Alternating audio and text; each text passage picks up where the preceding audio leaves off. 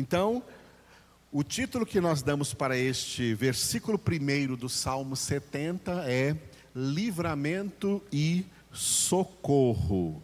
É um salmo de Davi, e Davi começa então clamando assim ao Senhor: Praza-te, ó Deus, em livrar-me, dá-te pressa, ó Senhor, em socorrer-me. Repetindo: Praza-te, ó Deus, em livrar-me Dá-te pressa, ó Senhor, em socorrer-me. Glória a Deus, né? É, tem uma coisa aqui muito interessante neste versículo, que é uma tendência natural da alma humana decaída. Qual que é essa tendência? É a tendência do seguinte: para buscar a Deus em dias normais, dias normais que eu digo é quando está tudo bem conosco, está tudo beleza na nossa vida, nós somos lentos, a nossa alma é lenta, a nossa alma é preguiçosa. Mas de repente, quando a gente encara um problema grave, quando encara uma tribulação grave, uma situação terrível, Aí então nós queremos que Deus tenha pressa. Senhor, apressa-te em socorrer-me. Mas quando estava tudo bem, eu não estava com pressa de me santificar. Eu estava levando a minha santificação bem devagar. Eu estava levando a minha vida espiritual bem devagar. E agora que eu estou numa necessidade, agora minha alma tem pressa. Agora eu tenho pressa de dizer ao Senhor: vem socorrer-me. Que terrível que é a alma humana. Nós deveríamos ter pressa em nos santificar. Na obra de transformação da nossa vida. Nós deveríamos querer que o quanto antes a nossa vida fosse transformada na imagem perfeita do Filho de Deus, Jesus Cristo. Mas nós só manifestamos pressa quando entramos em alguma situação difícil e queremos que o Senhor venha rápido, venha rápido nos socorrer. Venha rápido. Em tudo aquilo que nós deveríamos fazer na nossa busca a Deus, somos lentos, passo de tartaruga, devagar, mas em contrapartida, queremos que Deus seja rápido, nos dando respostas rápidas. Me responde logo, Senhor, que eu estou aflito, me socorre logo. Esse é um problema da alma humana decaída e que deve fazer parte da nossa santificação. Está com pressa de alguma coisa? Tenha pressa de se santificar. Porque se você buscar a sua santificação, você estará buscando em primeiro lugar o reino de Deus e a sua justiça, e não precisa se preocupar, porque as demais coisas serão acrescentadas. E você não vai chegar em um momento de agonia em que vai ter que gritar: Oh, Senhor, me socorre rápido, agora tenha pressa em me socorrer. Você não vai chegar nesse ponto, porque você estará sendo diligente todos os dias na sua busca para com o Senhor. E até mesmo pedir a Deus, livra-me e socorre-me, é chover no molhado, porque Deus é expert em nos livrar e em nos socorrer. Deus é um Deus de perto. Jeremias, no livro do profeta Jeremias, o próprio Deus diz: Eu sou o Deus de perto e sou o Deus de longe. É porque Deus é onipresente. E sendo onipresente, Ele está longe de todos e ao mesmo tempo perto de todos, perto suficiente para livrar, perto suficiente para socorrer. Né? É por isso que esses dois salmos, o Salmo 69 que nós acabamos e o Salmo 70 que nós estamos começando, são dois salmos de Davi que revelam que Davi estava passando por um momento de crise em sua alma. E por isso ele está clamando que o Senhor tenha pressa. Ele tem pressa de sair desse momento. Mas existem outros salmos em que Davi estava fora de crise de alma, fora de crise emocional. Davi estava assim em plenitude de vida espiritual. Um desses salmos, por exemplo, é o 46, onde nós lemos assim no primeiro versículo: ó, Deus é nosso refúgio e fortaleza, socorro bem presente nas tribulações. Repetindo? Deus é o nosso refúgio e fortaleza, socorro bem presente nas tribulações. Perceba a atmosfera diferente entre o versículo 1 do Salmo 70 e o versículo 1 do Salmo 46. No Salmo 46, versículo 1, o salmista está tranquilo. Ó. Deus é nosso refúgio e fortaleza, socorro bem presente nas tribulações. Ele está de boa, porque a sua alma está experimentando plenitude de vida espiritual. Mas no Salmo 70, versículo 1, tem uma atmosfera assim de um quase desespero diante da situação, diante da tribulação, diante do problema. Praza-te, ó Deus, em livrar-me, dá-te pressa, ó Senhor, em socorrer-me. Aqui Davi está com uma alma ansiosa, uma alma temente, medrosa, uma alma que está assim, passando por um momento terrível e que precisava de ver, né, uma celeridade da parte de Deus em agir, livrando essa alma.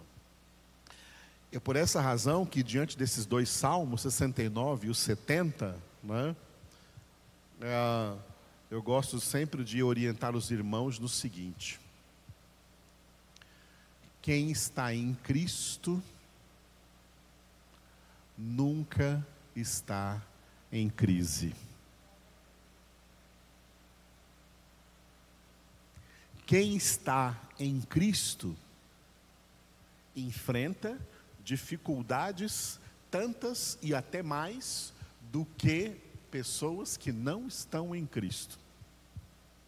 Mas quem está em Cristo, mesmo enfrentando dificuldades, passando por tribulações, não entram em crise, em crise de alma, não entram em aridez espiritual, não entram em deserto espiritual, porque em Cristo Jesus nós temos aquilo que Ele mesmo prometeu: quem crê em mim, do seu interior fluirão rios de água da vida.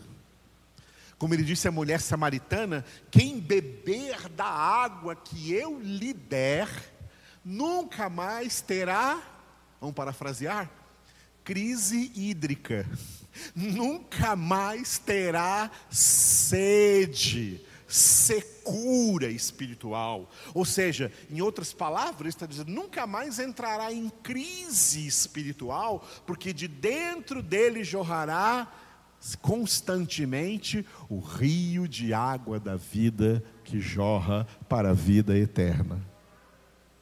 É Jesus falando que quem está em Cristo, quem está nele, não está em crise. E nesse mesmo evangelho de João, Jesus disse: No mundo tereis aflições, ou seja, nem usou o verbo ter, usou o verbo passar. No mundo passais por aflições, é normal. Mas lá dentro de vocês, tende bom ânimo. Quem é que entra em crise? Quem perde esse bom ânimo. A palavra ânimo vem da palavra anima, que em latim é alma. Quando a alma decai.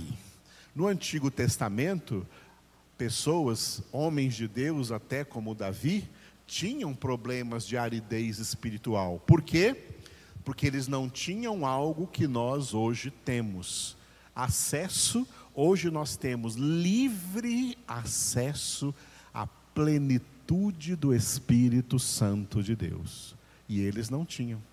E por isso, eles tinham experiências de altos e baixos, e nas experiências baixas, eles tinham essa experiência da sua alma entrar em crise espiritual.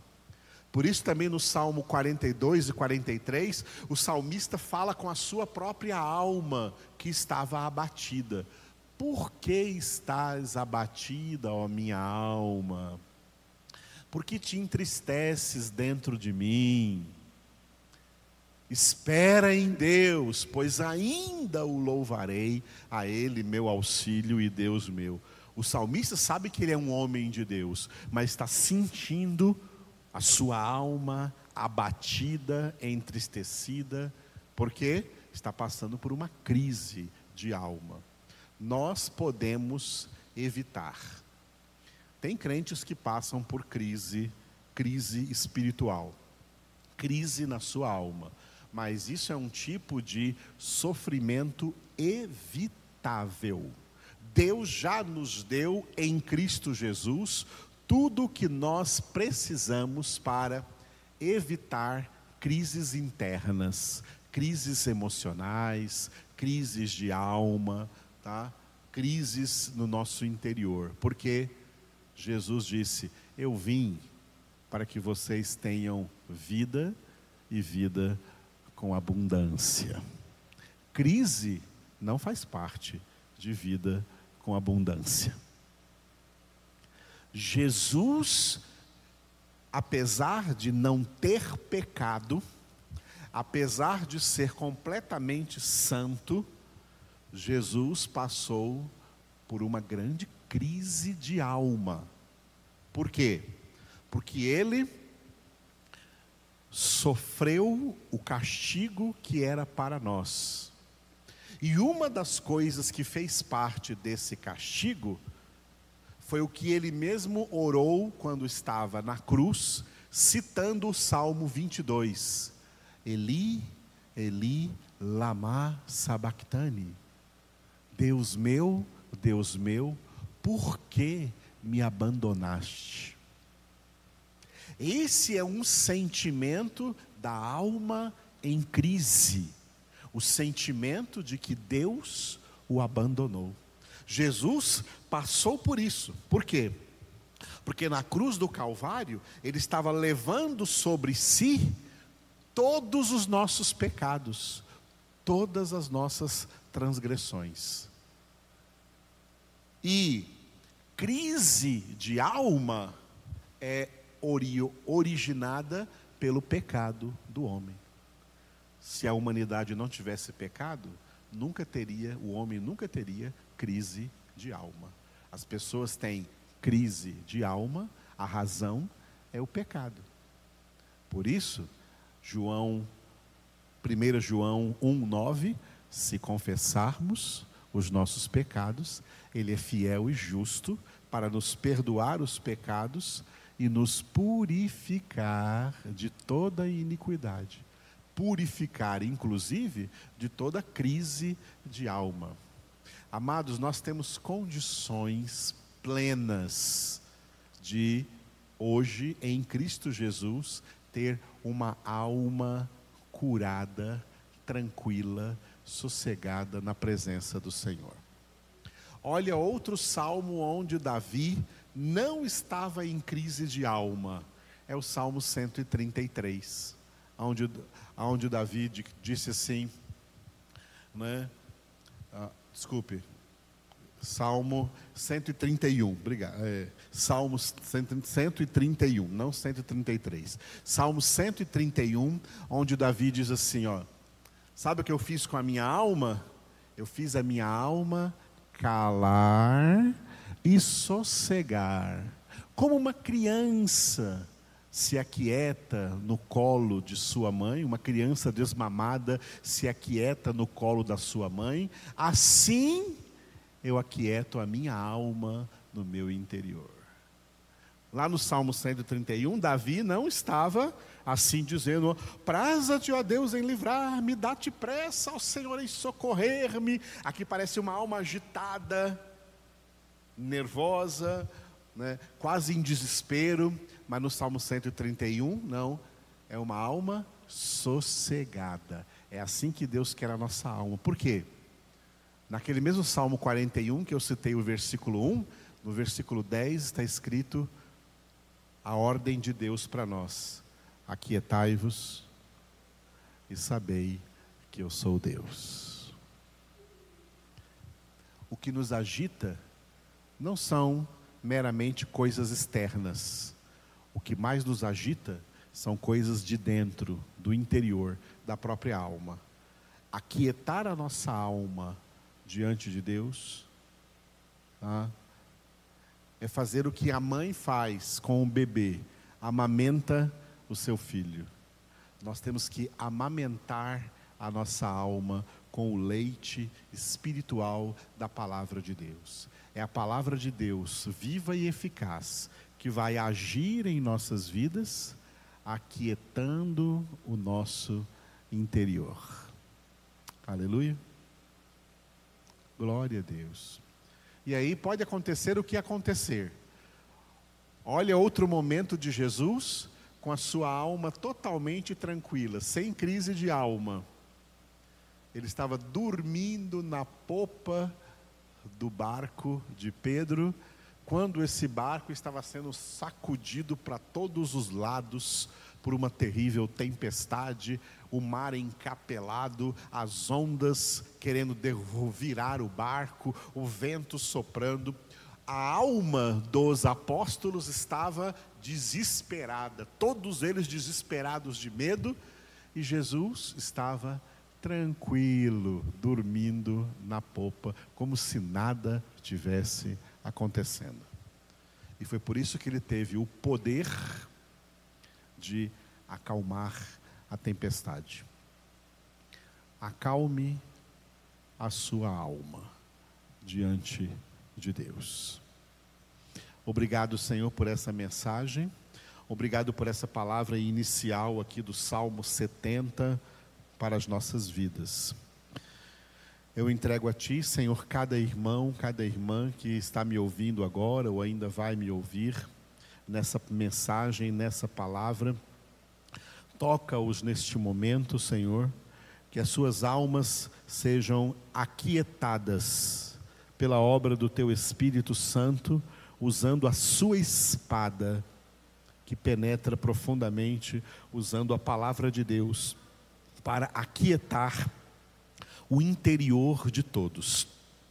Tira agora todo medo, todo desespero, toda tensão, todo nervosismo toda preocupação, toda apreensão, tanto com coisas externas, como também com sentimentos enganosos da alma, sentimentos internos, inclinações internas da alma. Santifica, Senhor, cada alma na tua palavra, para que cada alma, então, santificada na palavra do Senhor, possa verdadeiramente experimentar essa paz, Senhor, que tu disseste: deixo-vos a paz, minha paz vos dou. Não se perturbe o vosso coração, nem se atemorize. Que a tua paz, Senhor, que excede todo entendimento, guarde nossos corações, nossas mentes, nossas almas em ti, Senhor Jesus. Por isso lançamos sobre ti todas as nossas ansiedades, porque tu tens cuidado de nós. E nós oramos agora de uma maneira especial, hoje, pela Gabriela, filha do Luciano e da Edna. Derrama sobre a Gabriela, Senhor, todo o teu amor, enche ela com teu Espírito Santo neste momento e que ela possa crescer na graça, no amor do Senhor. Abençoa Edna e o Luciano como primeiros pastores da Gabriela, pais e pastores, para pastorear essa ovelha no caminho do Senhor, nas verdes pastagens da tua palavra. Entrego também a ti a vida da Estefânia e do seu noivo Moisés, que estarão unindo-se em matrimônio no próximo sábado, dia 2. Abençoa a vida dos dois e conduza-os em santidade para este matrimônio. Abençoa também o pai do Moisés, o pastor Joãozinho, que teve um mal súbito nesta semana de saúde, que ele seja curado completamente, seja restaurado em nome de Cristo Jesus. Entregamos a Ti, Senhor, esse ano que está acabando e consagramos a Ti o ano que vai chegar. Que seja para a glória do Teu nome e a nossa oração a Ti é: Vem, Senhor Jesus. Estamos sendo, na Tua palavra, preparados para a Tua vinda. Vem, Senhor Jesus. É o que nós oramos. Amém.